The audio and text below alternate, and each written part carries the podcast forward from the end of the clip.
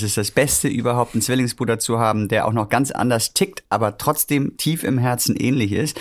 Äh, das ist das beste Controlling, was es gibt. Ich komme mit einer Idee und entweder haut er sie mir an die Decke und wir streiten uns wie sonst was, dass alle den Raum verlassen.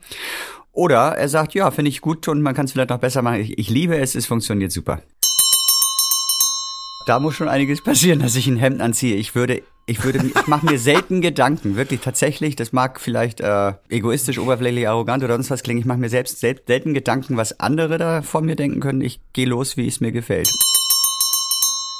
Das ist so schön hier zu arbeiten, weil ich kann ein bisschen Gott spielen.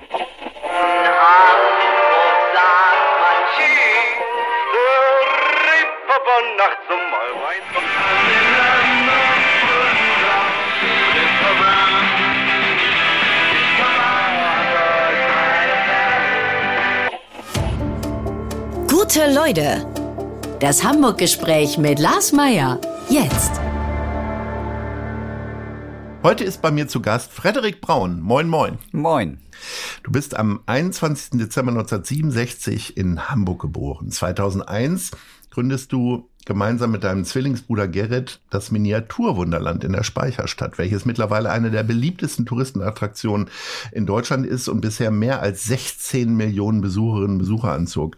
Du wurdest 2006 zum Unternehmer des Jahres ausgezeichnet und erhieltest 2010 das Bundesverdienstkreuz. Du bist Vater von vier Kindern und demnächst sogar von fünf Kindern. Du hast einen Zwillingsbruder, der auch dein Geschäftspartner ist.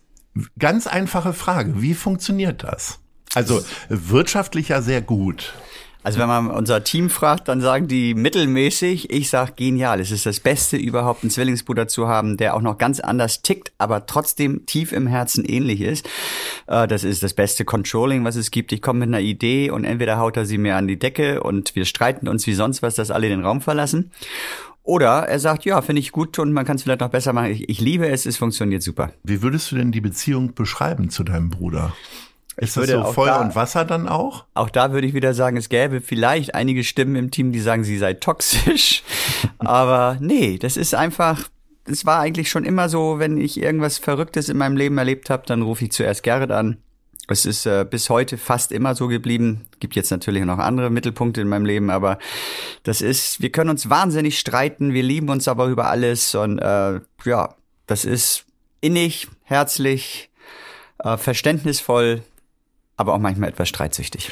Nun liebst du deinen Zwillingsbruder so sehr, dass du einfach selber auch gleich äh, Zwillinge bekommen hast, beziehungsweise natürlich deine Frau. Gibt es noch mehr Ansätze in deiner Zwillingswelt sozusagen? Also hast du auch zu den beiden Zwillingen wiederum auch eine engere Beziehung als zu den anderen Kindern? Darf man ja als Vater eigentlich nicht sagen, ne? Ist tatsächlich auch nicht so. Man liebt sie tatsächlich alle gleich und natürlich fragt man von aus manchmal, und wen magst du am liebsten? Und dann fängst du an nachzudenken und gehst sie alle mal durch und so kommst immer aufs gleiche Ergebnis. Ich habe sie alle gleich lieb.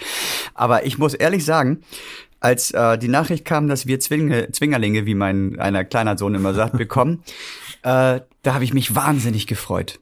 Und da sieht man auch, wie ich das als Gefühl empfinde, einen Zwillingsbruder zu haben. Es ist für mich das größte Geschenk gewesen, das empfinde ich bis heute so. Und deswegen habe ich mich wahnsinnig für uns und aber auch für die beiden gefreut, weil das ist ein, ein Band, das sie nie wieder in ihrem Leben verlieren werden. Hoffe ich doch. Ihr habt ja davor schon eine sehr erfolgreiche Diskothek, hat man damals gesagt, heute würde man Club sagen, äh, gemacht. Wann war denn eigentlich klar, dass du mit deinem Bruder einfach ständig gemeinsame Sache machst? Habt ihr auch schon gemeinsam in der Schule geschummelt? Wir haben alles zusammen gemacht und es war immer klar, dass wir zusammenbleiben wollen und äh, das stand für mich nie außer Frage. Natürlich hast du dann irgendwann nach der Schule versucht, irgendwie eine Ausbildung zu machen. Er hat studiert, äh, Zivildienst, er beim, beim Bund und so und da waren natürlich auch mal wieder getrennte Wege immer wieder dabei, aber wir haben nie, nie, wir haben immer zusammen gewohnt, trotzdem noch, obwohl er Bund, ich Zivildienst und so und bis lange, bis 25, 26 waren, waren wir zusammen gewohnt und das war immer klar. Wir haben als Zehnjährige die Hamburger Straßen verrückt gemacht, weil wir alles gesammelt haben, was man nur sammeln konnte. Kronkorken, Bierdeckel, Zigarettenschachteln und äh, haben das dann exzessiv gesammelt. Später Mickey Maus Hefte mit 14 Autogrammkarten. Egal, was wir gemacht haben, wir wussten, wir machen es zusammen. Und Gerrit hat mal so ein, es gibt so für, für jede Lebenssituation den besten Spruch. Und für mich und ihn ist der beste Spruch, Glück ist das Einzige, was sich verdoppelt, wenn man es teilt. Gibt es denn heute noch diesen Sammeltrieb außerhalb von Bahngleisen und Zügen? Ja, ich sammle Kinder. Ja, Nein, also okay. es ist tatsächlich so. Offensichtlich. Es ist tatsächlich so, dass so, ah, ich weiß nicht, das ist nicht mehr so, dass man, also das junge Leute, die jetzt hier zuhören, die fragen, hä, dass man Briefmarken sammelt oder äh, Münzen sammelt, das ist nicht mehr so. Das hat, hat war aber früher selbstverständlich. Also muss ich auch sagen, wenn ich so Euro-Münzen sehe und die Rückseiten sehe, dann kommt von mir schon so mal dieser Trieb durch, so anzugucken, wie viele verschiedene gibt es und so. Das ist irgendwie, ist dieses Gen noch da, aber es ist nicht mehr durchgestochen, dass ich jetzt irgendwie sage, zu Hause sammle ich dies oder das. Nee, auch keine Zeit für. Liegt denn trotzdem mal irgendwas übereinander? So, also zu viele Zeitungen oder so? Also blitzt es mal so durch oder bist du insgesamt ein sehr ordentlicher Mensch? Was würde deine Frau sagen? Ähm, es, ich bin ein ordentlicher Mensch geworden. Ich war es aber früher tatsächlich nicht. Ich war tendenziell eher unordentlich und ich sehe auch schon wieder die Parallelen bei meinen Kindern. Und äh, ja, aber man kann ja alles lernen. Man wächst an seinen Aufgaben. Unbedingt. Wir kommen äh, zu den Hamburg-Lieblingen, unsere Schnellfragerunde. Welche ist deine Lieblingsmusikerin oder dein Musiker aus Hamburg? Oh, gibt viele. Aber ich, ich sag's ganz laut und deutlich mit Inbrunst und Überzeugung, es ist Scooter. Sehr schön. Ein Lieblingslied oder kannst du die gar nicht unterscheiden, so wie ich? Lesaya ist mein Lieblingslied. Das ist für mich ein, ein Meisterwerk. Äh, ich muss da trotzdem noch mal hängen bleiben. Die haben ja jetzt gerade äh, wieder die Bandmitglieder ausgetauscht. Ja, Ähm, überraschend. äh, Wäre das ein Traum von dir, mit denen mal auf der Bühne zu stehen? Albtraum. nee, also klar, es ist, äh, ich komme aus der Disco-Zeit, wir haben einige Hits mit unserem Label damals gehabt und da fragt man sich auch schon manchmal, Mensch, will man auch mit, mal irgendwie auf der Bühne stehen und so. Es wäre für einen Moment lustig, so wie man vielleicht auch gerne mal diesen Traum hat, mal einmal für einen Tag in 200 Jahre in die Vergangenheit zu reisen und dann aber auch schnell wieder zurückzukommen, so wäre es, glaube ich, bin genau da. Also es ist kein Traum, es ist nur ein Interesse, wie fühlt sich das an, aber mehr auch nicht. Welche ist deine Lieblingsgrünfläche? Lieblingsgrünfläche. Also ich bin, ich bin im am Innocentia Park groß geworden. Von so ungefähr drei bis 26 habe ich da gewohnt und wir haben da gespielt wie sonst was. Wir haben jeden Tag Fußball gespielt, wir haben Verstecken gespielt, wir haben Schlittenfahren, wir haben die Gegend unsicher gemacht, so rund um den Grindelhäusern, diese Grünflächen da. Sie sind jetzt vielleicht nicht die schönsten, aber sie sind für mich die wichtigsten gewesen in meinem Leben. Also eher die Grünflächen an den Grindelhochhäusern als den Innocentia. Beides, ja auch beides, eine- die ganze Okay. Ecke. Die ganze Ecke war für uns, wir waren immer draußen, wir sind äh, draußen Kinder gewesen und das haben wir geliebt. Und das war für uns die beste Spielwiese überhaupt. Welcher ist dein Lieblingsimbiss? Imbiss. Bin kein Imbissesser. Ist nicht so mein Ding. Also ich, ich hole mir ab und zu mal, wenn ich mal tatsächlich Sport mache in der Hafen City, aus dem Center komme und äh, Lust habe, dann hole ich mir da in diesem kleinen Hafen-Dingsens da. In, Im Speicherstadt ist so ein Hafending, so ein Hafenbar. Und ich weiß nicht, wie die heißen, wo so verschiedene Restaurants drin sind. Und da ist eine Sushi-Bar. Da hole ich mir mittags sehr gerne Sushi. Okay. Ähm, welches ist dein Lieblingsgebäude in Hamburg? Da habe ich ein absolutes Lieblingsgebäude, ist auch in der Speicherstadt. Ich glaube, man nennt es das alte Speicherstadt-Rathaus, wo früher so das Rathaus der Speicherstadt war. Das ist so schön gegenüber vom kleinen Fleetschlösschen. Da, da stehe ich auch heute noch, wenn ich es mir hundertmal angeguckt habe, vor und sage mir, wie baut man sowas? Welches ist dein Lieblingsrestaurant?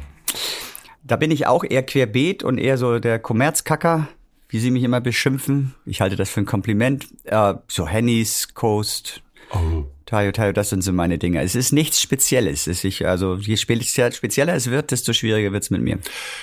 Also ähm, das Hennys und auch das Coast erinnere ich eher so daran, dass man dann ein Hemd trägt, so wie ich heute. Du hast heute ein Hoodie an. Ziehst du denn auch mal ein Hemd an oder ist dir das egal? Also bist du da so rausgewachsen und sagst, mir nur egal, was die Leute denken. Äh, da muss schon einiges passieren, dass ich ein Hemd anziehe. Ich würde, ich würde, ich mache mir selten Gedanken, wirklich tatsächlich. Das mag vielleicht äh, egoistisch, oberflächlich, arrogant oder sonst was klingen. Ich mache mir selbst, selbst selten Gedanken, was andere da von mir denken können. Ich gehe los, wie es mir gefällt. Und wenn ich sage, Mensch, der Anlass gibt es her, dass ich vielleicht sogar mal einen Anzug, dann aber ohne Krawatte trage, dann ist das auch mal so. Also du hast in der Innenstadt gewohnt, heute lebst du in Großhansdorf. Das ist sehr weit weg und ganz viel Ruhe. Das ist gar War, nicht was so war weit der weg. Hauptgrund? Das ist der Weil die Hauptgrund- Grundstückpreise da günstiger sind, wie für viele? ist da einfach der, der, die Kinder sind unterwegs gewesen und dann hast du dir mal stellst du dir natürlich die Frage, was was möchtest du, wie möchtest du, dass deine Kinder heutzutage aufwachen und hast dann äh, natürlich auch noch eine Frau, die auch noch andere Gedanken hat und so und dann haben wir versucht, den gemeinsamen Nenner zu finden und der ist tatsächlich durch einen Riesenzufall, also ich wollte nicht nach Heusdorf bei Großhansdorf, ich wollte eigentlich immer wirklich auch in der, in, also Hamburger mit einem Pass in soll Hamburg drin stehen, ich will in Hamburg Wahl wählen und so und es war tatsächlich es war tatsächlich eine sehr schwere Entscheidung, so nach Schleswig-Holstein die Grenze zu übertreten, auch wenn es so nah dran ist an Hamburg. Ich brauche 25 Minuten morgens, wenn ich vorm Stau fahre in die Speicherstadt. Da, das war eine schwierige Entscheidung, aber es ist statt heute die richtige Entscheidung gewesen. Wir haben da wirklich einen schönen großen Garten. Die Kinder wachsen in einer Idylle auf, ein zweieinhalbtausend, dreitausend Seelendorf. Es ist alles beschaulich und äh, die einzige Frage, die man sich manchmal stellt, ist, ist es zu beschaulich? Ne? Also will man seine Kinder nicht vielleicht auch auf den Stress des Lebens vorbereiten, da ist einfach eine Käseglocke und das hast du in der Corona-Phase so genossen. Ich habe da jeden Tag von morgens bis abends Fußball gespielt, wenn ich nicht im Büro war und äh, ja, jetzt gehören sie zu den besten Fußballspielern im Dorf. Das hat alles seinen, seinen Vor- und Nachteil. Ne? Und und äh, weiß da im Dorf jeder, was du machst? Ich habe also versucht. Wirst du immer wieder wegen Freikarten angehauen oder ey, ich habe dich bei RTL gesehen? Ich habe versucht, es nicht an die große Glocke zu hängen. Ich werde jetzt nicht sagen, wir haben uns versucht, da einzubuddeln und undercover zu sein, aber wir haben es nicht forciert. Aber ich glaube, das, das weiß inzwischen jeder. Aber ich bin ein Einwohner wie jeder andere. Ich bin Co-Trainer jetzt beim Verein, beim Fußballverein und liebe das Ehrenamt und gehe da drin voll auf. Wenn ich die Zeit hätte, hätte ich, würde ich es noch mehr machen. Und das ist schon, und mit Feuerwehrfesten und Schützenfesten und äh, Vogelschießenfesten. Also es, ich hätte das nie für möglich gehalten. Ich komme wirklich mitten aus der Stadt. Ich bin in Roterbaum, Harvestehude groß geworden. Mhm. Habe danach dann auch in Winterhude gelebt. Ich hätte das niemals gedacht, dass man, dass man mich, meine Wurzeln so versetzen kann, aber ich bin da so glücklich, ist irre. Das hört sich ein bisschen so an, als äh, würdest du das Bürgermeisteramt dort anstreben. Niemals. Also man ist so in allen Vereinen drin und bereitet sich schon mal vor für in zehn Jahren. Niemals. Ich werde niemals in meinem Leben, und da, ja, da wirklich, da kann man diesen Podcast auch in 20 Jahren wieder rausholen, ich werde niemals ein politisches Amt annehmen. Bist du denn politisch? Ähm, wenn links und rechts schauen, über den Tellerrand hinausschauen und versuchen, die Welt zu verbessern, politisch ist, dann bin ich es. Aber du kannst dich nicht für eine Partei entscheiden. Ich war Zeit meines Lebens Wechselwähler, häufig zwischen SPD und Grün, habe aber auch mal Ole von Beust gewählt ja. und bin jetzt aber in den letzten zehn Jahren eigentlich sehr konstant Grünwähler. Okay, was ist da so attraktiv dran? Der Gedanke, wo wir hinsteuern in unserem Leben. Ähm, das heißt, da, das sind schon Sachen, über die du dir Gedanken machst. Würdest du sowas auch in dieser heilen Welt des Miniaturwunderlands mal ansprechen? Also gibt's da vielleicht Fridays for Future Demonstranten? Hat's glaube ich mal gegeben, oder? Also ich hoffe, dass übrigens sich jeder Gedanken darüber macht, wie es in Zukunft besser sein könnte. Ja, offensichtlich immer noch Deswegen zu wenig Leute. Deswegen glaube ich, dass die Frage sich erübrigt. Hoffe ich zumindest. Ähm, ja, wir haben die ersten zehn Jahre Wunderland gesagt, dass wir dort eine heile Welt, also eine heile Welt, es gibt mhm. Unfälle, es gibt alles Mögliche da, es gibt auch die bösen Seiten, Schattenseiten des Lebens, aber dass wir nicht politisch sein wollen. Und nach so zehn Jahren, also vor jetzt elf, zwölf Jahren, hat sich bei uns sowas, hat sich was verändert. Ähm, das ist entstanden dadurch, weil wir gemerkt haben, dass das teilweise nicht mehr realistisch ist und dass man ja eigentlich eine realistische Abbildung der Welt schaffen möchte. Und dann hat sich das manchmal so angefühlt, dass es aber nicht schön ist, was wir hier bauen müssen, weil es realistisch ist. Und dann kamen so Gedanken, wie wir uns das denn vorstellen würden. Ja. Und dann haben wir angefangen, tatsächlich auch das Wunderland mal zu benutzen, um die aus unserer Sicht, muss man ja ganz klar sagen, richtigen Wege einzustreiten. Ja. Und es ist eine Meinungsfreiheit. Ne? Auch heute gibt es Menschen, die glauben, dass der Klimawandel nicht menschengemacht ist. Das muss man ihnen lassen, das ist ihre Meinung. Aber man kann ja versuchen, sie zu beeinflussen.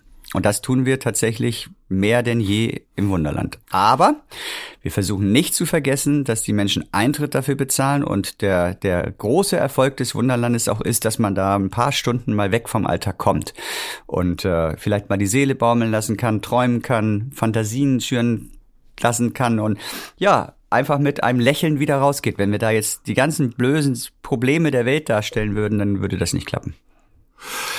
Du hast deine Kinder schon angesprochen. Wie ist das denn, wenn man die wirklich die größte Familienattraktion fast Europas irgendwie betreibt?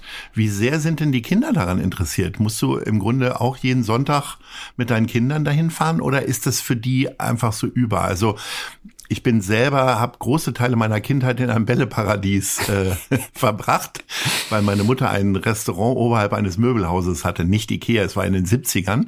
Und jeder meiner Klassenfreundinnen und Klassenfreunde wollte mich natürlich immer besuchen. Und für mich war das total langweilig irgendwann. Der kleine Lars soll aus dem Bällebad Ja, ja, genau. Werden, ne? ja. Ähm, nein, wie, war das, wie ist es wir, bei wir dir? machen das tatsächlich in kleinen Dosen. Also es ist tatsächlich so, dass eher die Kinder sagen, bitte, bitte, Papi, lass uns mal wieder ins Wunderland gehen. Und also so so wie das hoffentlich auch bei vielen anderen Familien ist, bitte, ich möchte mal wieder ins Wunderland. Und das äh, erfüllen wir ihnen nicht immer. Und ich würde mal so sagen, alle halbe Jahr schnapp ich sie mir dann oder Mama schnappt sie sich oder wir als Familie schnappen uns und gehen ins Wunderland und sind dann normale Besucher.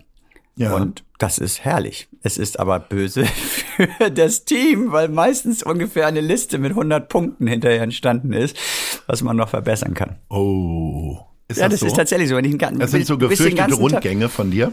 Nein, also ist eigentlich ja auch gut, weil man geht ja eigentlich mit ganz anderen Augen, wenn man ganz viele Termine hat. Man ist den ganzen Tag da, man wird betriebsblind. Erst wenn man diese Ebene wieder verlässt und die sich auf die andere Seite stellt, kriegt man eigentlich mit, wo es vielleicht auch nochmal, zumindest aus meiner perfektionistischen Sicht, Verbesserungsmöglichkeiten gibt. ist herrlich. Wenn man so brennt für seinen Job, und das äh, tust du ja wirklich mit jeder Faser deines Körpers, äh, wie viel Urlaub machst du im Jahr? Also, Tatsächlich viel. Ja? Ja, ich bin, also ich arbeite tatsächlich viel in der Woche. Auch äh, mittwochs bin ich, muss mal kurz rechnen, meistens so 15, 16 Stunden am Stück, weil ich bis tief in die Nacht arbeite. Man hat so seine Verabredungen mit der Familie. Und äh, das ist mit Sicherheit nicht 9 to 5. Aber ich arbeite in der Regel nicht am Wochenende und wir haben die sechs Wochen Urlaub nehmen wir uns im Jahr. Also wir verreisen tatsächlich. Wo geht's Immer mehr hin? nachhaltiger versuchen wir es. Wir fahren nur noch mit der Bahn nach Österreich, wo wir unseren Sommerurlaub immer sehr lieben und so. Wir fahren immer mit dem Nachtzug, herrlich. Die Kinder lieben das. Der, die österreichische Bahn hat zum Glück noch schöne Nachtzüge. Und äh, ich bin dann wirklich, wirklich so wie ein Freak, wenn es ein halbes Jahr vorher freigeschaltet wird, dann sitze ich da morgens und mache Reload, Reload, damit man auch ja ein gutes Abteil kriegt und so und freue mich wie ein Rohrspatz dann mit dem Zug wieder nach Österreich zu fahren. Und äh, ja, aber das Rohrspatzen schimpfen und freuen sich nicht, oder? Ja, Aber können Rohrspatzen sich auch freuen? Keine Vielleicht. Ahnung. Du hast das jetzt so festgelegt. wie, wie, Es hat ja immer mal wieder Angebote gegeben, glaube Mhm. ich, äh, zumindest der öffentlichen Meinung äh, entnommen, ähm, das Miniaturwunderland in andere Städte zu bringen. Äh, das habt ihr immer abgelehnt. In welcher Stadt würdest du es denn am ehesten machen? In Heusdorf. Nein, ähm, wir haben es immer abgelehnt, aus voller Überzeugung. Ähm, auch wenn da Angebote dabei waren, wo wir tatsächlich, es gab zweimal den Moment, wo wir drei, wir sind ja drei Chefs, uns gesagt haben, komm, wir schlafen eine Nacht drüber. Das heftigste Angebot war aus Abu Dhabi, 100 Millionen Dollar. Ähm, ich durfte nicht drüber reden. Ne? Sagt ja. Ja. hört ja auch keiner, ne? oder? Nee, nee, nee. Hier hört keiner zu. Nein, ist aber völlig egal, weil es hat uns eigentlich nicht interessiert. Und wir haben dann da tatsächlich gesagt, das ist so eine schwindelerregende Höhe, ein, eine so verrückte Geschichte.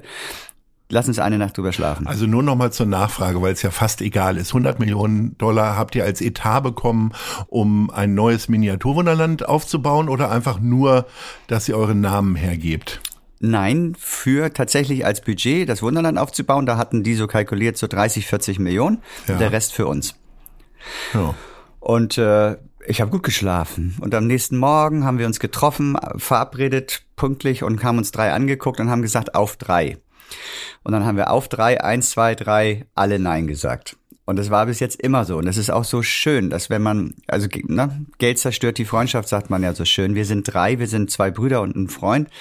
Und da hat, ist, ist nichts zerstört worden. Wir haben immer noch die gleichen Empfindungen, gleiche Gefühle. Uns geht es sehr gut. Das muss man ganz klar dazu sagen.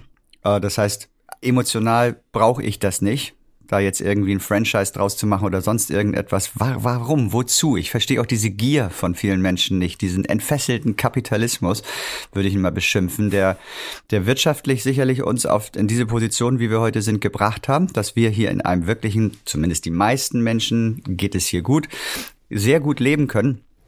Aber es ist emotional eigentlich nicht der richtige Weg. ne? Es gibt so viele gute neue Ideen, äh, die auch ökonomisch funktionieren, aber Gemeinwohl mit im Wort tragen, also versuchen, dass man versucht, Wirtschaft zu betreiben, wo ein Gemeinwohl daraus entsteht, man seinen Profit hat, aber trotzdem der Gemeinschaft noch was Gutes tut. Und äh, das ist nicht das, das Projekt, irgendwie eine Idee in die Welt zu tragen, überall zu multiplizieren, skalieren oder wie das heutzutage alles nennen. Nee, es ist, also es sind zwei Ordner voll mit ungefähr, ich würde mal sagen, 500 realistischen Anfragen aus jeder Stadt dieser Welt.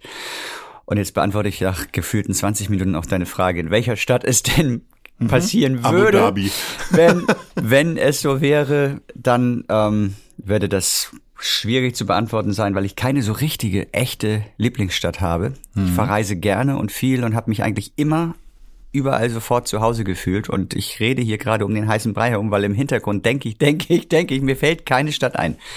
Es gäbe keinen keinen Punkt, wo ich sagen würde, das, das tendenziell wäre die Stadt. Weil ich müsste dann ja auch viel Zeit da fort genau. verbringen. Wäre das, wär das eine Stadt, die möglichst weit weg ist, damit du immer mal wieder hinfliegen kannst? Keine Ahnung, Hongkong oder Las Vegas? Da wird's ja vielleicht auch hinpassen. Oder doch eher in Europa nach Paris, um Euro Disney mal richtig einzuheizen? Also Hongkong hat bei mir Spuren hinterlassen, muss ich sagen. Es war eine bewegende, bewegende Stadt, finde ich schon. Ja. Und deswegen macht mich es auch ganz traurig, was da sich entwickelt hat in den letzten zehn Jahren. Nee, da ich tatsächlich ein Mensch bin, der dazu tendiert, Heimweh zu bekommen mhm. ähm, und sich sehr, sehr wohl hier in Hamburg und Umgebung fühlt, müsste das, wenn überhaupt, wenn das ein Mittelpunkt für einen längeren Zeitraum in meinem Leben darstellen sollte, müsste das in der Nähe sein. Schwang da bei dieser Entscheidung auch so ein bisschen Uwe Seelers Entscheidung mit, zu sagen, ich gehe nicht nach Inter Mailand, weil äh, mehr als ein Kotelett oder zwei kann ich nicht essen am Tag? Also bin ich jetzt der Uwe Seeler der Modelleisenbahn. Ja, super. Das äh, schreibe ich mir auf. Ja, das trifft es. Das trifft es ab und zu. Wozu brauchst du drei Autos oder zwei Autos? Es reicht ein Auto und manchmal reicht auch nur ein Fahrrad.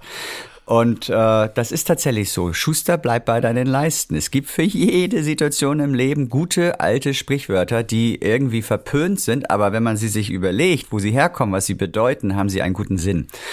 Und äh, danach leben wir. Und zwar nicht, weil wir uns diese Sprichwörter immer wieder reinziehen und sagen, so musst du leben. Nee, es ist uns irgendwie in die DNA gelegt worden von unserer Mama, von unserem Papa und glücklicherweise auch unserem Partner. Wir sind da echt ähnlich. Wir haben, ähm, die, die kann ich mir nicht leisten, Aktion, wo wir jeden Jahr nur 20.000 Menschen umsonst reinlassen. Das kostet Geld, eine Menge Geld.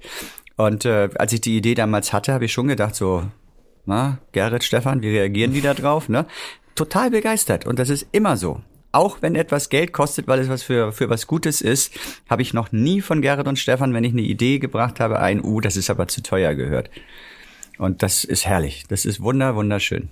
Das, da kann man so dankbar sein, dass man über 21 Jahre plus acht Jahre Diskothek, weil wir waren auch in dieser Dreierkonstellation, haben wir die Diskothek schon betrieben.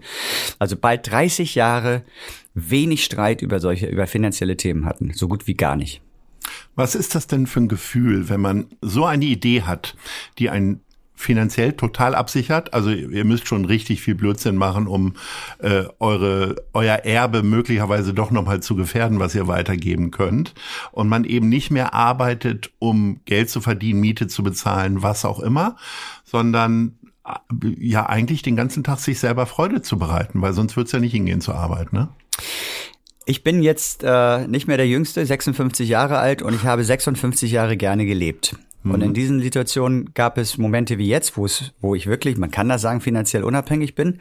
Und es gab Momente, wo ich die Groschen im Zimmer zusammengesammelt habe, um Toastbrot bei Aldi zu kaufen. Mhm. Es gab die alle, aber ich war immer glücklich. Mhm. Ich habe nie die, das ich habe nie eine Wut auf andere, einen, einen, eine Neidgefühl auf andere gehabt. Und deswegen glaube ich nicht nur, dass es äh, mit dem Geld zu tun hat, es hat einfach mit der Lebenseinstellung was zu tun. Und äh, da kann ich auch ehrlich sagen, was man so vor allem in den Social Web liest, ähm, das ist uns Deutschen entweder nicht oft genug in die Wiege gelegt worden oder ein bisschen abhanden gekommen.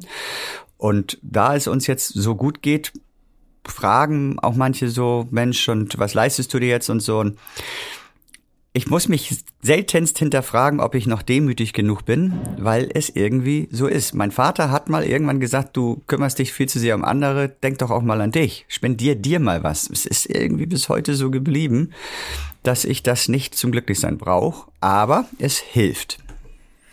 Gibt's denn trotzdem etwas, wo du sagst, okay, das hätte ich mir jetzt vielleicht vor Jahren nicht gekauft? Ja. eine Sache? ja, Beispiel? ich habe mir vor fünfeinhalb Jahren, ich weiß gar nicht, wie lange es her, tatsächlich einen der ersten Model X von Tesla gekauft. Das ist ein sehr teures Auto. Ich habe es aber aus Überzeugung gemacht. Mhm. Äh, ich fand ihn schön, ja, kam mhm. auch noch dazu. Ich fand es auch irgendwie cool. Damals war Elon Musk noch ein bisschen cooler als heute. Ja. Und äh, wollte ihn sogar mal treffen zu der Zeit, hätte ich ihn gerne mal gesprochen. Heute muss ich sagen, bitte nicht. Besser nicht. Bleib Nein. weg. Mhm. Und wobei es wiederum interessant wäre, wie er zu diesen Ansichten kommt. Und vielleicht kann man auch so einen Menschen noch umkehren irgendwie. Ne? Aber er zeigt ja, dass man ein Riesenvermögen auch verbrennen kann. Also insofern ist das auch ein warnendes Beispiel für dich. Ja, und bei ihm tue ich, habe ich auch fast manchmal das Gefühl, das tut er aus Überzeugung, weil er nämlich für etwas, etwas brennt. Mhm. Aber das ist dann wiederum ja interessant. Mhm. Gefährlich, aber auch interessant, weil es ist tausendmal schöner, wenn jemand für etwas brennt, als wenn er total heute diese Meinung und morgen diese Meinung hat. Also man könnte jetzt auch sagen, Politiker, die müssen ja aber auch teilweise so in diese Richtung sein, weil die sind total abhängig von ihren Wählern. Und diese totale Abhängigkeit von ihren Wählern macht sie nicht immer ehrlich. Nicht immer. Also es gibt aus meiner Sicht auch sehr, sehr gute Politiker, die sehr ehrlich sind. Aber bei manchen merkt man dieses Fähnchen schon sehr. Und das ist Elon Musk, glaube ich, nicht. Mhm. Der steht schon für seine Dinge ein, wobei ich ihn, wie gesagt, im Moment irgendwie nicht in meiner Nähe wissen möchte. War damals aber anders. Und das ist tatsächlich etwas, wo ich lange gezögert habe, weil das Auto sehr teuer war. Das habe ich mir aus Überzeugung gekauft. Da habe ich mich selbst sozusagen belohnt mich glücklich gemacht und ist immer noch ein verrücktes Auto und es war von damals, damals war das Gefühl, wow, du tust was so Gutes, du hast jetzt ein, e, e ein wunderbares E-Auto und bist ein Pionier, ne? Gerrit hat seit zehn Jahren ein E-Auto, den i3, als er auf den Markt kam, ich weiß gar nicht, oder acht Jahre, wann der auf den Markt kam, einen der ersten und es fühlte sich also so toll an. Also da seid ihr auch wieder ähnlich getrieben. Ja, alle drei haben E-Autos, schon mhm. lange. Und äh, heute sagst du, sage ich mir auch, ja, ich habe zwar ein E-Auto, aber es wiegt, was weiß ich nicht, wie viel Tonnen eigentlich mhm. viel zu schwer, ist wieder ein schlechtes Auto geworden, was früher mal ein gutes Auto war und so mhm. entwickelt man sich weiter. Und bevor es gleich mit den Fragen der anderen Leute für Frederik Braun weitergeht, mache ich gern Werbung für unseren Kooperationspartner Die Zeit. Auch in diesem Jahr beginnt mein Arbeitstag mit der Elbvertiefung, dem kostenlosen Newsletter von Zeit Hamburg. Die Elbvertiefung ist relevant, prägnant, persönlich und enthält fundiert recherchierte Lesestücke von Autorinnen und Autoren der Zeit. Alle wichtigen Infos rund um Hamburg gibt es auf www.zeit.de slash Elbvertiefung oder von montags bis freitags um 6 Uhr im E-Mail-Postfach. Klickt mal rein. Das war Werbung. Herzlichen Dank. Wir kommen zu den Fragen der anderen Leute und horchen da mal rein. Ich habe Angst. Nein, musst du nicht. Das wird schön. Bestimmt HSV. Hallo Herr Braun, hier spricht Verkehrssenator Agnes Tjax und mich würde interessieren, ob Sie privat gerne Bahn fahren. Ah, guck mal, die Frage habe ich schon beantwortet. Ja, so fast, zumindest in Urlaub. Ja, in Urlaub liebe ich Bahnfahren. Tatsächlich ist die Verbindung aus Heusdorf möglich über Großhansdorf, ähm, aber da fahre ich 47 Minuten. Mhm. Und äh, ich bin dann lieber ab und zu mal im Sommer, muss ich ehrlich gestehen, ich bin Schönwetter-Fahrradfahrer. Da fahre ich mit dem Fahrrad nach Ahrensburg und dann mit dem Regionalexpress zum Hauptbahnhof und dann mit dem, damals noch am liebsten immer mit, mit dem Stadtrad. Heute nehme ich mir auch mal einen E-Scooter. Ähm, ja, aber tendenziell muss ich ganz ehrlich sagen, dass ich dann doch lieber mit meinem E-Auto über die Autobahn bretter. Also mein also Statussymbol, wenn ich mal mehr Geld verdienen würde, als ich ausgeben kann, wäre immer eine Bahncard 100. Hast du über sowas schon mal nachgedacht? Ich habe eine Bahncard 50, aber, ja, die habe ich auch. Aber ja. das reicht mir, nee. Dazu, dazu bin ich tatsächlich zu wenig weg. aber du verdienst so viel Geld mit Zügen. ja. Mal so gedacht. So, wir kommen jetzt zur nächsten Frage. Lieber Frederik Braun, hier spricht Gerhard Delling. Ich habe eine Frage. Und zwar jedes Mal, wenn ich bei euch im Miniaturwunderland bin, ertappe ich mich dabei, wie ich am liebsten gleich anfangen würde zu spielen. Und ich frage mich jedes Mal, ihr habt das über so viele Jahre so großartig aufgebaut. Spielt ihr auch gern noch da? Ich bin und bleibe ein absolutes Spielkind und ich halte das Wunderland für die größte Spielwiese überhaupt. Wenn ich, wie gesagt, mit meinen Kindern oder so mal da lang gehe, dann ist mein Zettel hinterher so voll Einmal mit Dingen, die man verbessern kann, aber auch mit neuen Ideen, was man für neue Knopfdrücke machen kann und so. Und das ist doch, das ist ein Teil dieses Traumjobs, dass man äh, seine Welt sozusagen selbst verändern kann. Und einer unserer aus den Mitarbeitenden hat mal gesagt, ähm, das ist so schön hier zu arbeiten, weil ich kann ein bisschen Gott spielen. und, ja, das ist aber so. Ja. Das ist tatsächlich so. Die entscheiden, wie es aussieht. Die entscheiden, welches Figürchen wie steht, was, was die machen, ob sie, ob sie gerade sich lieb haben oder sich gerade streiten. Und das ist ja so ein bisschen Gott spielen. Und das ist tatsächlich auch äh, beim Social Media so. Ich liebe es, mit meinem Handy rumzugehen und irgendeine lustige Szene zu filmen und liebe es noch viel mehr, wenn das dann virtuell oder viral durch die Decke geht. Na, äh, letzter Zeit habe ich wieder so ein paar kleine Video gemacht. Da, da ist eins über 10 Millionen Views. Boah. Und da bin ich, da bin ich zum kleinen Kind, da mache ich alle zwei Minuten Reload, um zu schauen, wie viele Views jetzt dazu gekommen sind.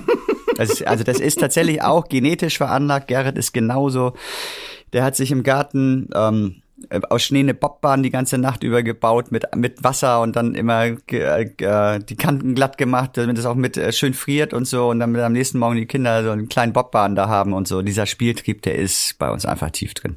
Kann man das erklären? Waren deine Eltern auch so verspielt? Was haben die euch mitgegeben? Also zu diesem Zum Eisenbahnthema hat uns zum Beispiel unser Papa gebracht. Der war tatsächlich schon so ein bisschen Eisenbahn verrückt. Also sind wir mal zum Bahnübergang gefahren und haben jeden Tag Züge katalogisiert. Welche Uhrzeit haben wir sozusagen eigene Fahrpläne geschrieben, haben die Abweichungen festgestellt und äh, haben dann immer gewunken und ob, ob die Hupen winken, Licht machen oder sonst irgendetwas. Und das hat er gefördert. Also muss irgendwas mit ihm drin sein. Heute weiß ich nicht, sehe ich ihn nicht als Spielkind. Aber er hat immer gesammelt. Er hat Schuko-Autos gesammelt. Das haben wir natürlich als Kinder geliebt, diese kleinen Autos, die er da in Massen gesammelt hat und so. Das heißt, diese Sammelleidenschaft hatte er auch. Und meine Mama ist viel zu früh gestorben, leider, als dass ich das nachhaltig sozusagen spüren konnte. Mhm. Ihr kriegt im Miniaturwunderland ständig neue Länder, Landschaften, äh, manchmal auch Fantasieausstellungen äh, irgendwie dazu. Jetzt demnächst Patagonien im April ungefähr. Wer oder wie wird die Entscheidung getroffen, welches Land dazukommt? Gibt es vielleicht auch mal Unterstützung von irgendeinem Tourismusgebiet oder so? Also es gibt Anfragen von nahezu allen Tourismusgebieten der Welt. Warum ja. habt ihr nicht das und das? Und also da kleine Anekdote, bevor ich die Antwort mache. Ähm, wir haben mal die Schweiz gebaut. Und in der Schweiz wollten wir eigentlich St. Moritz bauen. Und dann haben wir äh, das veröffentlicht in unserem Wochenbericht, dass wir da und da planen, planen wir St. Moritz. Und dann haben wir von allen möglichen Seiten die Info bekommen, macht das nicht. St. Moritz verklagt jeden auf Namensrechte von St. Moritz, wenn da irgendwo mal jemand seinen Namen benutzt. Und dann haben wir das St. Max genannt. Und als wir eröffnet haben, hat St. Moritz gefragt, wieso habt ihr das nicht St. Moritz genannt? Und jetzt und das ist tatsächlich so Max oder ist es nee, St. Moritz? ist immer noch St. Max. Ja. Und steht unter Denkmalschutz. Und ähm, das ist tatsächlich so, dass wir natürlich immer so eine Art virtuelle Liste haben. Was ist so der nächste Step, den wir machen? Im Moment ist es Patagonien wird jetzt fast fertig. Dann bauen wir Chile, die die Anden, wir bauen den Regenwald, die Atacama-Wüste. Antarktis ist übrigens auch demnächst fertig. Und äh, dann wandern wir ein Stockwerk hoch und da sind wir uns noch nicht sicher ob es Asien, Mittlerer Osten, ob es vielleicht Afrika wird oder was, vielleicht mal eine ferne Galaxie. Und das ähm, entscheiden wir am Ende schon ein bisschen mit dem Team. Aber die Tendenz, wo es hingeht, die kommen ganz klar von Gerrit und mir. Stefan mischt sich auch manchmal noch ein. Gerd Dauscher, unser Obermodellbauer vielleicht, aber ja, ich, ich glaube schon so, Nehmen wir mal das Beispiel, dass wir nicht mehr England gebaut haben. Ursprünglich wollten wir über die Brücke rüber den Ärmelkanal sozusagen darstellen mhm. und auf der anderen Seite dann das Mutterland der Eisenbahn immerhin. England bauen, Großbritannien insgesamt bauen. Und äh, das war schon ich, dass wir das gestrichen haben und wir jetzt Südamerika und dahin gebaut Wegen haben. Wegen des Brexit? Weil ich, oder? weil ich plötzlich. Südamerika ganz spannend fand. Dass ich fand das doof mit dem Brexit, das stimmt, es mhm. war in der Phase. Und ich habe immer mehr wahrgenommen, dass äh, das Wunderland ist ja nur, ich würde mal sagen, zehn Prozent unserer Gäste sind aus Hamburg. Der Rest kommt inzwischen aus der ganzen Welt. Die Menschen kommen aus Amerika, aus Südamerika, aus Asien, ganz Massen aus Asien kommen nur wegen des Wunderlandes nach Hamburg. Und da hört man dann, je weiter die wegkommen, doch oft die Stimme, das ist ja alles ein Land. Weil Europa ist für die ein Land. Mhm. Also die bereisen ein, zwar ein ein ganz riesengroßes Gebiet, wo eigentlich da, das ist so, vielleicht so ähnlich wie als wenn wir nach Amerika reisen. Wir reisen in die USA das sind aber in Wirklichkeit ja ursprünglich auch mal ganz viele Länder gewesen, aber sie mhm. nennen sich halt Vereinigte Staaten. Mhm. Und so sehen wir das aber, wir sehen es als ein Land, was wunderschöne Ecken hat und unterschiedlichste Regionen hat, aber es ist ein Land. Und so sehen auch ganz viele Asiaten uns. Und da kam der Gedanke, Mensch, vielleicht müssen wir tatsächlich mal nicht jetzt Großbritannien bauen, was wieder ein bisschen ähnlich ist, sondern ganz weit weggehen. Und das war die richtige Entscheidung. Also Patagonien wird so schroff, so anders. Die hat ja zwei Seiten so Patagonien. Es gibt so auch die grünen Ecken und so. Wir haben es mal wirklich als Kontrast dazu entschieden, so eher die kargen Ecken zu nehmen und das wird so toll.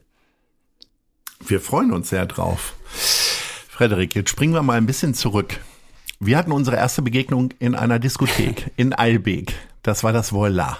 Also die Älteren werden sich möglicherweise daran erinnern, vielleicht hat auch der eine oder andere dort mal nach komischer Musik getanzt. Es war nie mein Fall, aber ich fand die, es war eine damals einer der erfolgreichsten Clubs in Hamburg, darf ich von außen stehend so sagen. Wann ist denn da die Idee entstanden, einen eigenen Club zu machen? Das macht man ja auch nicht einfach so. Also, da muss ich weit ausholen und ich kann ja nicht kurz. Ja. Also du musst mich unterbrechen, bitte, wenn es zu lang wird. Ich, Auf keinen Fall. ich hatte damals äh, das wahnsinnige Glück, obwohl ich noch zur Schule gegangen bin, dass ich durch einen witzigen Zufall zum DJ wurde. Ich war eigentlich Gast in einer Diskothek als 17-Jähriger, wo man immer um 24 Uhr rausgeschmissen wurde und habe mich so mit dem DJ angefreundet. Der fand, fand das spannend, dass ich da alles nachmachen. Ich habe ihn immer beobachtet, ich habe ihn angehimmelt und konnte, hatte mir zu Hause zwei Plattenspieler gekauft. Wie hieß denn der DJ? Weißt du das noch? Sven Glede, ja, den gibt es sogar in der in der Musikwelt noch, also in der Radiowelt noch. Ja. Und äh, der hat eines Tages ganz schnell mich hergeholt und hat gesagt, mein Auto wird oben abgeschleppt. Drückt nur hier auf den Knopf. Und ich habe gesagt, das kann ich doch alles, ne? Und das Mhm. dauerte sehr lange, bis er wiedergekommen ist. Und ich habe da einen nach dem anderen da gemixt, ordentlich gemixt als 17-Jähriger. Und das hat ihm gefallen oder er hörte, dass das gut war. Und dann hat er mich so ein bisschen ausgenutzt. Herrlich. Nur wenn er mal keinen Bock eine Stunde hatte oder so, dann durfte ich mal ran. Und ich durfte dann auch, darf ich ja heute sagen, per Mikrofon um 24 Uhr die Jugendlichen unter 18 Jahren als So, deine 17-Jähriger Kollegen hast du erstmal rausgeschmissen. Und äh, ja, dadurch ist diese Leidenschaft, ich wurde, glaube ich, ein sehr guter DJ damals, aber es war mir irgendwann, ich wollte mehr. Und dann habe ich die erste eigene Party gemacht. Und die ist durch die Decke gegangen. Und dann haben wir wilde Partys einmal im Monat an verrücktesten, illegalsten Orten hier gemacht. 1000, 2000 Menschen kamen immer da. Wo war das so? Äh, zum Beispiel, ich weiß nicht, ob du kennst das Tracks noch? Na klar. Die Katakomben da unten, wo Ja. das Wasser von der Decke lief, nichts gedicht abgedichtet war, haben wir eine Underground-Party gemacht. Ne? Und ja, Also danach, bevor das Tracks überhaupt drin war. Die, die, also ich behaupte, die sind damals da, äh, dadurch auf uns aufmerksam geworden. Frank Strecker war es, glaube ich. Mhm. Und, ähm, und das waren verrückteste Orte. Und das hat einfach Spaß gemacht. Und das war klar an der Rande der Illegalität. Heute mit Brandschutz und Arbeitsschutz hatte das nichts mehr zu tun oder so. Aber es, wir haben uns einen Namen geschaffen, sodass eigentlich jeder gesagt hat, du brauchst irgendwann einen Club. Und dann hat eins das andere gegeben. Und irgendwann haben wir, das Voila lief nicht mehr. Der Laden eigentlich in Hamburg gewesen. Die haben umgebaut. Danach sind sie aber nicht zurückgekommen, weil das Trinity die Gäste weggeschürft hat. Und äh, ja, dann haben wir eigentlich erstmal nur den Freitag gemacht und der ist, es waren 52 Wochen, ein Jahr lang, jeden Tag um, um also vor 0 Uhr war dicht, weil keiner mehr reinpasste. Und dann hat ja eins das andere gegeben, es wurde immer mehr, haben es Voila übernommen. Und ja, acht Jahre lang eine wahnsinnig tolle, spannende, verrückte Zeit als echt Jungspunde damals im schönsten Alter, Teenageralter, nee, Teenager nicht mehr, aber Twin-Alter, eine wunderschöne Zeit gehabt, weil es war einfach cool. Es hat Spaß gemacht, wir haben uns ausgetobt, spielerisch ausgetobt, das glaubt uns sowieso keiner, die Flirt-Party, die es damals immer gab, mit den Nummern, äh, dass man sich Briefe schreiben konnte. Das ist ein weltweites Konzept geworden, weltweit. Ah, Und wir haben uns das ausgedacht. Wir haben es nur nicht geschützt. Aber wir haben es in der Nacht- und Nebelaktion, in so einer geisteskranken Idee. Da haben wir noch gedacht, das machen die nicht, die coolen Leute. Und so, die schreiben sich keine Briefe. Und das war damals ja der Hit. Und da haben uns ganz viele Sachen ausgedacht. Das war alles so ein bisschen immer schon spielerisch. Und deswegen war auch der Weg dann später zum Wunderland gar nicht so weit. Kann man sich Glück erarbeiten oder äh, kneifst du dich manchmal, dass du denkst, was ist denn da los? Also zwei so Mega-Projekte schon in den Start gebracht, die die ganze Stadt ja bewegt, mindestens. Ich, äh, also das Wort Glück nehme ich sehr, sehr oft in den Mund, weil ich, äh, weil viele schon, ja, ne, ganz oft irgendwelche Biografien oder sonst was oder Interviews oder sie sagen immer, Mensch, ähm, ihr seid so gut. Ne? Ich sage dann immer, nee, wir sind so glücklich. Wir haben viel, viel Glück gehabt und ich weiß es nicht, ne? Glück, Glück des Tüchtigen. Ne? Es gibt ja auch da viele Sprichwörter, aber wir haben unglaubliches Glück gehabt. Das ist Fakt. Wir haben damals durch einen Zufall, durch ein Glück, wirklich Glücksmoment, die Speicherstadt überhaupt gekriegt. Dann war das viel zu teuer für uns. Wir hätten uns das eigentlich nicht leisten können. Dann habe ich gesagt, das können wir uns nicht leisten. Wir hatten Kannst du heute sagen, was die Miete damals gekostet hat? Ist ja nur noch ein 10 Bruchteil. Mark wollte ich bezahlen. Ja, und 20 pro Mark, Quadratmeter. Ja, und 20 Mark wollten die haben. Und ich habe das kann ich mir nicht leisten. Da haben wir Angst. Ich weiß doch gar nicht, ob es was wird. Und wir haben nur zwei Millionen Mark, die müssen wir uns von der Bank holen. Wir kriegen das, wir sind pleite, wir kommen nie wieder auf die Beine, wenn wir, wenn das in die Hose geht. Und ich muss da, dann, wir suchen was für 10 Mark. Und dann ist der Herr, sehr nette Herr, tatsächlich dankenswerterweise zum Vorstand der Hala gegangen. Damals Herr Dr. Hasper. Hala. Ach, Hala. Okay. Der, damals Herr Dr. Behn im Vorstand, Eisenbahn- und Schiffsfan. Okay. Und hat gesagt, mach die mal glücklich. Weil er ein Gespür dafür hatte, dass das vielleicht mehr wird als nur eine Eisenbahn, wo Eisenbahnen im Kreis rumfahren. Und dann habe ich einen Tag später einen Anruf bekommen, Herr Braun, ich habe den Auftrag, Sie glücklich zu machen. Und, und dann haben wir uns getroffen und ich glaube, würde ich jetzt mal, ich sage das jetzt mal auch so ein Mythos, ne? Zwei Tage später würde ich jetzt mal sagen, haben wir einen Mietvertrag unterschrieben. Das war Glück. Einfach nur Glück. Und ihr hattet dann Indexmiete genauso. oder Staffelmiete oder? das gibt's ja bei Gewerbe. eine Staffelmiete. Ja. Aber Okay. Trotzdem bin ich sehr glücklich da, wirklich. Und wir werden auch sehr, sehr gut behandelt. Und ne, es ist ein gegenseitiges Schätzen und ne, mhm. man kennt den gegenseitigen Wert schon sehr gut. Und aber auch die Haspa. Damals haben wir zwei Millionen Mark für fast nichts gekriegt, für ein, ein zweiseitiges Konzept. Das ist eigentlich unmöglich. Und ein halbes Jahr später kamen diese sogenannten Basel II-Richtlinien. Da hätten wir es nicht mehr gekriegt, das Geld. Wenn wir also ein halbes Jahr später gewesen wären, hätte es das Wunderland nicht gegeben. Oder anders formuliert, auch wenn es diesen Menschen bei der Haspa nicht gegeben hätte, der uns zugehört hat, der gesagt hat, ich brauche eigentlich einen Businessplan und ihr gebt mir hier zwei lächerliche Seiten, aber erzählt mir das jetzt mal, Jungs. Dann hat er uns eine Stunde oder zwei Stunden zugehört und war so Feuer und Flamme, dass er, dass ihm das egal war, dass sein Teamleiter, sein Filialleiter abgelehnt hat, den Kredit. Der ist drüber weggegangen. Der ist einfach drüber gesprungen und hat die Ebene höher informiert, dass er das nicht ganz so sieht. Das muss man erstmal machen. Und was ist das? Glück. Es ist einfach Glück, dass wir an diese Menschen geraten sind damals. Mhm. Vielleicht hatten wir auch die Begabung durch unsere Emotionalität, ihnen das irgendwie klarzumachen, dass das äh, wichtig ist, aber Hätte einer von den beiden Nein gesagt, weiß ich nicht, ob es uns gegeben hätte. Gehen wir noch mal ein Stück zurück. Das Volar war ein Riesenerfolg. Ihr habt ein Plattenlabel sogar gegründet, äh, habt da äh, viele Auszeichnungen, also viele Platten verkauft und viele Auszeichnungen bekommen. Ähm, war die Idee dann irgendwann langweilig und deswegen habt ihr etwas Neues gemacht oder lief es geschäftlich nicht mehr so oder habt ihr einfach die viel bessere Idee in euch gespürt? Ich habe Gerrit eigentlich zum Höhepunkt angerufen. Wir hatten drei Tage in der Woche geöffnet, äh, Devil Mania mittwochs, äh, den sehr elitären Freitagsclub mit strengster Türkontrolle, so richtig Oberflächlichkeit pur am Freitag. Und den äh, wirklich. Wärst du selber da reingekommen? Damals, ja. Ja. Und den, den wirklich bis auf Europagrenzen überschreitenden Bekanntheitsgrad Efex Club, das war, das war alles lief bombastisch und unser Plattenlabel hatte ein Hit nach dem anderen, ein Dance Charts Hit und dann auch wirklich weltweit Zombie Nation Kernkraft 400. Das ist die, die Tormelodie von Fußballnationalmannschaft heute. Das haben, das haben wir rausgebracht und das sind einige Welthits, die im Techno-Elektro-Bereich, wie hießen damals Electronic Dance Music. Heute ist das ein, also ich möchte jetzt nicht sagen wegen uns eine Richtung, aber ja. das war unser Plattenlabel ja. damals. Das, das, den Begriff gab es damals noch nicht. Und habt ihr das dann auch alles und, verkauft oder? Äh, und, ich meine, da sind ja Rechte drauf. Und ich bin im Urlaub gewesen und ich habe Gerrit angerufen, ich möchte das alles loswerden. Ich möchte jetzt die größte Modelleisenbahn der Welt bauen. Das hatte einen Grund ich habe diese Oberflächlichkeit nicht mehr ertragen.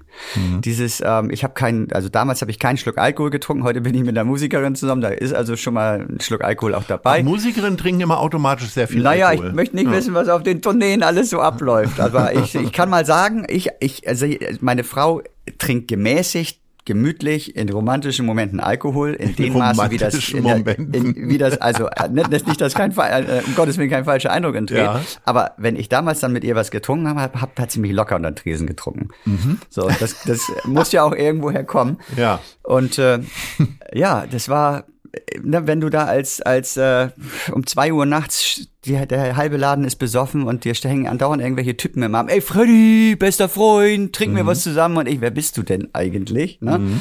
Ich hab's nicht mehr ertragen. Ich habe diese Oberflächlichkeit, dieses, was Menschen dafür tun, um äh, eine Clubkarte zu kriegen, um gratis Getränk zu kriegen oder so, um beim Chef beliebt zu sein, das hat mich nur noch gestresst. Und ich wollte raus aus dem Nachtleben und hatte dann schon so zwei Monate darüber nachgedacht. Und äh, da kam mir diese Idee. Man braucht einfach Glück dass eine Idee kommt. Und es war Glück in Zürich, dass ich in dieses kleine Modellbahngeschäft gegangen bin. Ich, ne, neben dem Voila ist ein ganz tolles, immer noch heute liebevoll sortiertes Modellbahngeschäft Landwehr. Das, äh, da, da, da bin ich nicht reingegangen. Obwohl meine Kindheit schon Eisenbahn verrückt war, bin ich da in den acht Jahren Voila nicht reingegangen. Im Züricher Urlaub stehe ich vor Modellbahngeschäft, gehe da rein, habe fünf Minuten später diese Idee, das ist Glück. Verrückt. Wie war denn da eure Aufteilung eigentlich im Volar zwischen dir und Gerrit? Zwischen mir und Gerrit und Stefan, muss man ja mhm. immer sagen. Ja, ne? sorry, der arme die, Dritte, der Ja, es sind immer wird. diese Zwillinge, ne? die da immer mhm. im Rampenlicht stehen. Ähm, ähnlich wie heute. Gerrit, der Programmierer, der Techniker, der damals die sensationelle Bar-Software geschrieben hat, äh, die, wenn er Kart fahren gegangen ist, äh, für das Kartcenter hier, nicht weit weg von hier, von damals, ich weiß nicht mehr, wie das hieß, hier am Lagerstraße, dieses Kartcenter, mhm. fand er die Software schlecht, hat eine neue Kart Messsoftware mit Anzeigen, Rundenanzeigen und so geschrieben. Der hat sich um diese ganzen technischen Sachen gekümmert und die Abrechnungen, die Bestellungen und sonst irgendwas.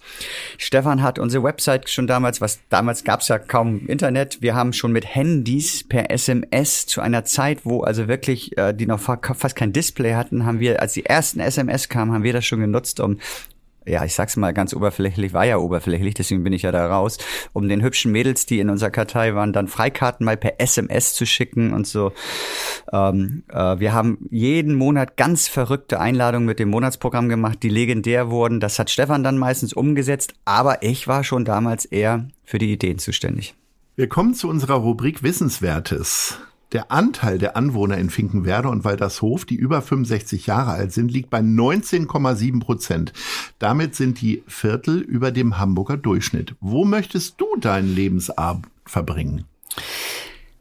Es gibt natürlich jetzt ähm, einen Lebensabschnitt, der von den Kindern geprägt ist. Aber Johanna und ich sind schon ähm, schon der Meinung, dass wir am Ende uns wieder nach, das wieder nach Hamburg zieht, wenn wir irgendwann mal die Kinder aus dem Haus sind.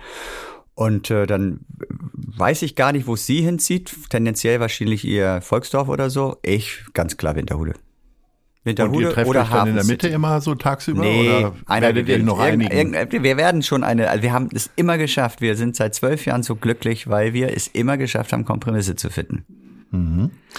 Mit Sonja Anders bekommt das Thalia Theater zum ersten Mal eine Intendantin. Wann gibt es die erste Geschäftsführerin im Miniaturwunderland? Das ist ein heißes Thema, wo man nichts richtig machen kann.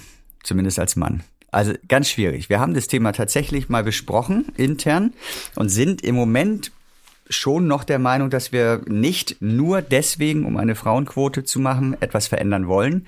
Aber ich merke, dass sich der Blick seit ein, zwei Jahren verändert hat. Ich habe aber nicht das Bedürfnis, irgendwie meinen Geschäftsführerposten demnächst abzugeben. Ähm, ich kann mir auch nicht vorstellen, dass eins unserer Kinder sehr schnell irgendwie in den Posten kommen möchte. Wir drei lieben unser Leben, wir lieben unser Wunderland. Dementsprechend ist das leider, leider, leider wahrscheinlich lange Zeit kein Thema. Seit über 60 Jahren steht Ale Dieter jeden Sonntag auf dem Hamburger Fischmarkt und verkauft seine Spezialitäten. Bist du ein Frühaufsteher oder eher ein Morgenmuffel?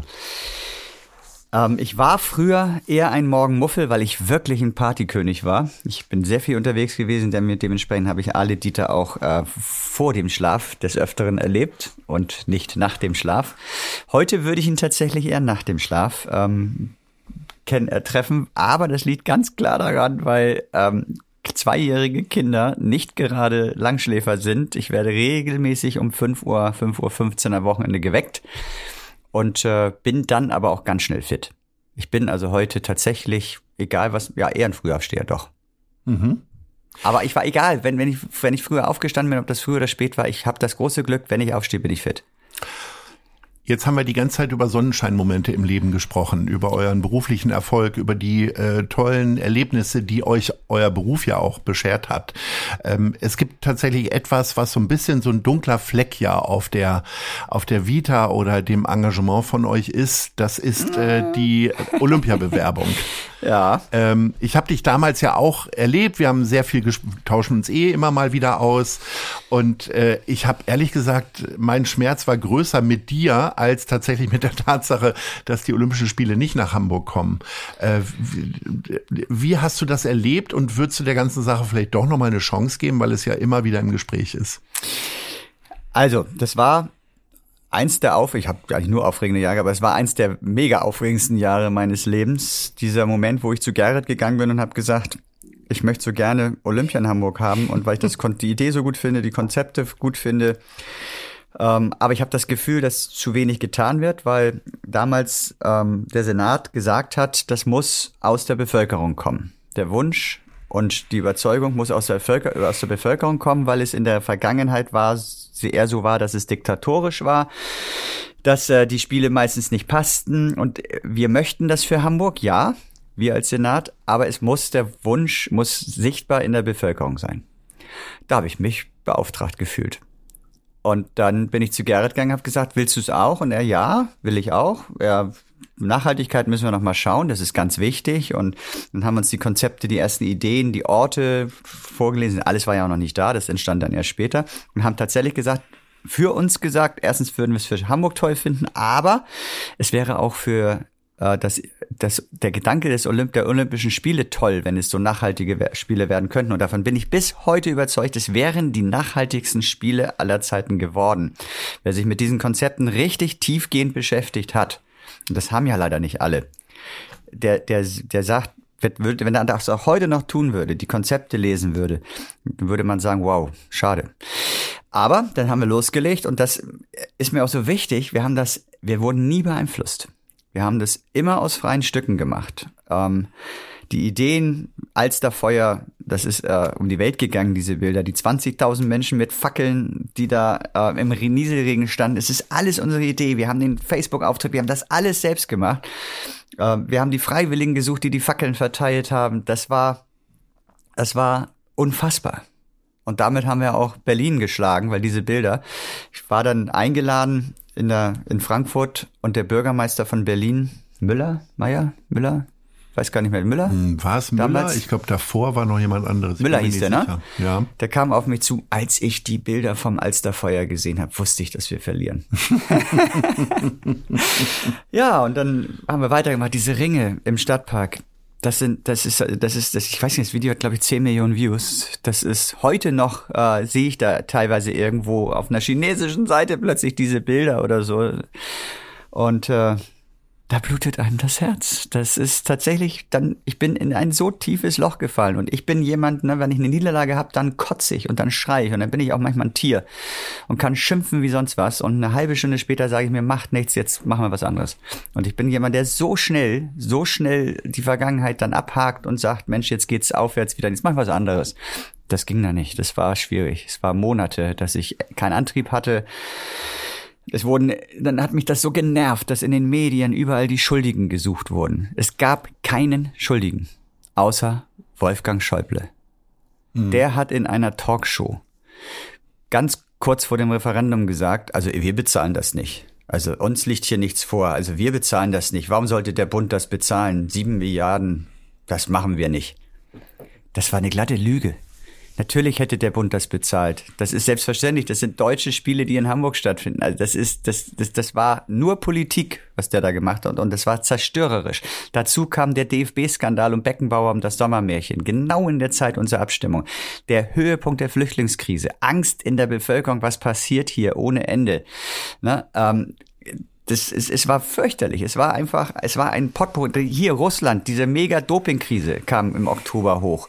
Das war, es war eine Masse an negativen Meldungen, die auch leider so sportverseucht waren, dass wir aus September noch über 60 Prozent Zustimmung nur zwei Monate später nur durch äußere Einflüsse, nicht durch Fehler, das sage ich ausdrücklich bis heute, bin ich der Meinung, auch unser Hamburger Senat, dieses ihr müsst es machen, ihr Hamburger müsst brennen, war genau richtig. Denn wenn es mit dieser Überzeugung von Hamburg dann gewonnen worden wäre, dann, dann hätte auch ein Senat immer sagen können, wir wollten das doch zusammen, das haben wir doch gar nicht durchgeboxt. Wir, wir sind doch ein Team, wir sind gemeinsam und nur so hättest du nachhaltige Spiele hingekriegt. Und ja, das wäre nächstes Jahr gewesen. Würdest du es nochmal anfassen wollen, wenn jetzt jemand käme? Also es ist jetzt der beste Moment eigentlich, was zu verändern nach Katar. Und Tokio war jetzt jetzt auch nicht unbedingt nachhaltig. Ich weiß nicht, wie Paris wird. Ich glaube eigentlich, wenn ein Mensch tief im Herzen noch für Olympische Spiele überhaupt ist, ne, weil auch das muss man mit Klimaschutz jetzt ja eigentlich mal betrachten. Alles, wie wir, wie wollen wir Menschen uns aufstellen in Zukunft. Wenn man dafür noch ist, ne, der Gedanke Brot und Spiele vielleicht in die Richtung, ne, dann wäre jetzt der Moment für ein richtiges Konzept. Jetzt müsste eigentlich mal eine Stadt kommen und sagen, wie man es wirklich nachhaltig, gut, durchdacht, richtig machen könnte. Aber und Hamburg hat keine Chance. Hamburg. Hamburg, bin ja? ich mir ganz sicher, könnte das. Na, wir, dann mal los. Wir könnten das. Frederik. Aber die Frage ist, ob in einer Zeit, wo äh, Fachkräftemangel, Baukosten, Explosionen äh, das Thema Nummer eins sogar der Bildzeitung sind, dann weiß ich nicht, ob das jetzt der richtige Moment gewesen wäre, große Gebäude zu bauen. Also anders formuliert, ich kann mir gut vorstellen, Corona-Krise, dann jetzt diese Inflationsprobleme, Krieg. Ähm, und jetzt bauen wir gerade unser Stadion für 24. Mhm. Ich glaube, wir hätten auch ganz schön schwierige Themen im Moment, wenn wir mhm. Olympia nächstes Jahr gehabt hätten. Von daher, vielleicht sollte es auch so sein und ich würde nicht Nein sagen, wenn Hamburg sich nochmal bewerben würde. Ähm, ich würde auch sicherlich dafür sein und auch mit einem gewissen Maß dafür kämpfen, aber damals war es einfach aus meiner Sicht war alles richtig und es hat sich so angefühlt und deswegen glaube ich, weiß ich nicht, ob ich das nochmal, ich habe wirklich ein Jahr lang fast nur dafür gelebt und äh, wir haben die Rollen sehr gut aufgeteilt. Gerrit hat sich dann mehr ums Wunderland gekümmert. Meine Frau hat mir in der Zeit den Rücken so unfassbar gedeckt. Sie war hochschwanger mit unserem dritten Kind. Und eine Schwangerschaft braucht man den Papa auch emotional und das möchte man zusammen erleben. Und sie hat verzichtet. Sie hat tatsächlich bei dem Kind wirklich fast auf ihren Mann komplett verzichtet, weil sie es auch toll fand. Wofür ich und es schön fand, wie ihr Mann kämpft für etwas. Und das alles hätte so gut gepasst. Und ich weiß nicht, ob das in meinem Herzen nochmal so passen könnte. Lieber Frederik, da sind noch viele Sachen in deinem Herzen, die ich gerne erfragen würde, aber wir sind schon am Ende unseres Gesprächs und da warten immer noch zwei Fragen. Na. Wo siehst du dich in fünf Jahren? An der gleichen Stelle wie jetzt. Also Hier. ich, von mir aus können wir uns verabreden und mal gucken, was daraus geworden ist. Nee, also ich möchte in meinem Leben, also klar, wir müssen über unsere Welt nachdenken, wir müssen über unsere Nachhaltigkeit, das lasse ich jetzt mal außen vor, mhm. ne, über mhm. die politischen und gesellschaftlichen Dinge sprechen wir jetzt mal nicht. Ich ganz persönlich bin so unglaublich glücklich mit meinem Leben. Was soll ich da ändern? Mhm. Ich möchte in fünf Jahren zwei, drei neue Länder im Wunderland fertiggestellt haben, möchte immer noch gerne jeden Morgen zur Arbeit gehen. Ich liebe es, ich kann es kaum erwarten, loszufahren und äh, habe da schon Ideen im Kopf von meine Familie, wenn es dir weiter gut geht und sie gut wächst, dann möchte ich einfach mich in fünf Jahren genauso da sehen, wo ich heute bin. Wo siehst du Hamburg in fünf Jahren? Ähm, Hamburg in fünf Jahren wird sich optisch ganz doll verändert haben, wenn man über die Elbbrücken fährt. Da wird ein ganz großes neues Haus sein, das ich ganz spannend finde. Ne? Aber wie immer bei solchen Projekten gibt es immer Licht und Schatten. Und ne, Elbphilharmonie sage ich nur, fünf Jahre vor Bau, der vor Fertigstellung der Elbphilharmonie bin ich durch die Stadt gegangen und habe gesagt, ich freue mich so auf dieses Haus. Ich kann es gar nicht erwarten. Und egal was es kostet, es wird wieder reinkommen durch Image, durch Touristen und auch durch Firmen, die sich ansiedeln, weil wir Weltruhm erlangen. Und die haben 80 Prozent gesagt, du tickst wohl nicht ganz richtig. Mhm. Wenn du die gleichen 80 Prozent heute fragst, und das wird immer in einer Stadt so sein, erstmal will man keine Veränderung. Erstmal will man alles so romantisch behalten, wie man möchte. Aber Hamburg wird sich verändern. Hamburg hat sich in den letzten fünf Jahren mega verändert. Und dementsprechend, ähm, ich hoffe, dass Hamburg weiter menschlich so bleibt, wie es ist. Wir versuchen es immer irgendwie dann doch zusammen zu schaffen, wenn wir Konflikte haben. Ich finde, dass wir immer das große Glück hatten, dass gute Staatsmänner aus unserem Land, äh, aus unserer Stadt kommen. Wir haben immer sehr, sehr guten politischen Nachwuchs hier gehabt. Ähm, sei es in der Opposition, die auch gut immer kämpft, sei es aber auch an der Partei, die gerade an der Regierung ist. Wir haben mit Katharina Fegebank eine ganz verrückte Grüne an der Spitze, die einfach so anders ist und so menschlich ist und so. Und wenn wir es weiter schaffen, dass wir im politischen Bereich so gute ja, führende Persönlichkeiten haben, die so breit aufgestellt sind, das Land, dass die Stadt nicht nur aus einer Richtung betrachten, sondern so breit aufstellen, dann wird Hamburg auch in fünf Jahren, ich sag mal so, überdurchschnittlich gut gehen. Jeder, jeder definiert sein Glück ja und sein, wie geht es mir ja anders. Ne? Viele sind auch nicht glücklich, aber den kann ich nur sagen, Glück äh, kann man auch in kleinen manchmal suchen. Lieber Frederik, dein Optimismus ist ansteckend. Gott sei Dank. Ganz lieben Dank für dein Engagement um diese Stadt, dass du nicht nur auf dich und das Miniaturwunderland guckst, sondern es deinen Mitarbeiterinnen und Mitarbeitern immer gut gehen lässt, soweit ich das mitbekomme. Wir sind ja relativ ähnlich gestrickt, was so verrückte Weihnachtsfeiern mhm. angeht, äh, aber halt auch um das Engagement in dieser Stadt. Herzlichen Dank und Ahoi. Ahoi. Das war gute Leute. Das Hamburg-Gespräch mit Lars Meier. Von der Gute-Leute-Fabrik, der Szene Hamburg und dem Zeitverlag. Folgt dem Hamburg-Gespräch als Podcast auf allen bekannten Streaming-Plattformen. Jeden zweiten Montag neu.